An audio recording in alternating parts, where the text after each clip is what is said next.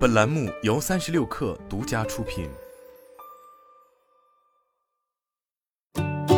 本文来自三十六氪神译局。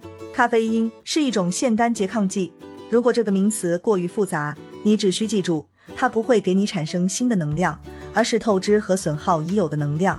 腺苷是大脑中分泌的一种物质，其作用是使人感到困倦，调节睡眠。大脑中的腺苷越多，人就越困乏。除此之外，腺苷还能帮助我们减少体内炎症、调节心脏跳动、帮助消化等。人的身体喜欢规律的睡眠，因此大脑按照二十四小时的昼夜规律来释放腺苷。如果你强迫自己熬夜，就会觉得更加困乏。这是因为大脑会释放比平常更多的腺苷，以帮助你在正常时间入睡。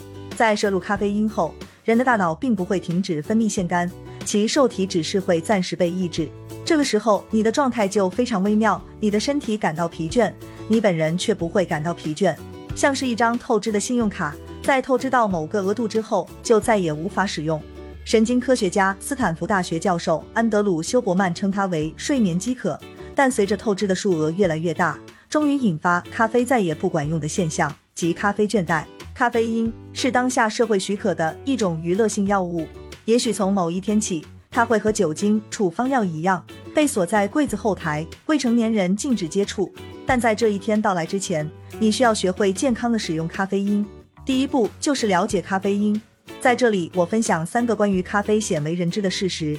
咖啡因的半衰期是五小时，这意味着你在睡前五小时喝一杯咖啡，相当于在临睡前喝半杯咖啡。咖啡在让你专注、兴奋的同时，也会增加你的压力。腺苷在清晨需要时间消退，与此同时，许多荷尔蒙都是在清晨起床时释放的。了解到这些知识后，就可以改进喝咖啡的频率，保证健康睡眠。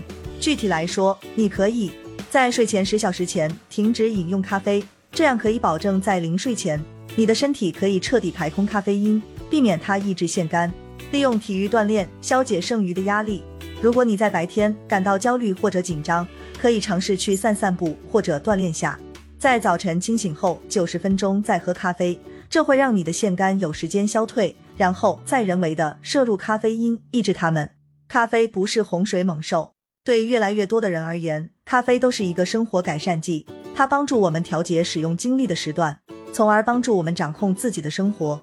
但是需要记住，咖啡是在帮助人们透支能量，而非产生新的能量。而所有透支的事物最终都要偿还。谨记这一条，才能真正处理好和咖啡因的关系。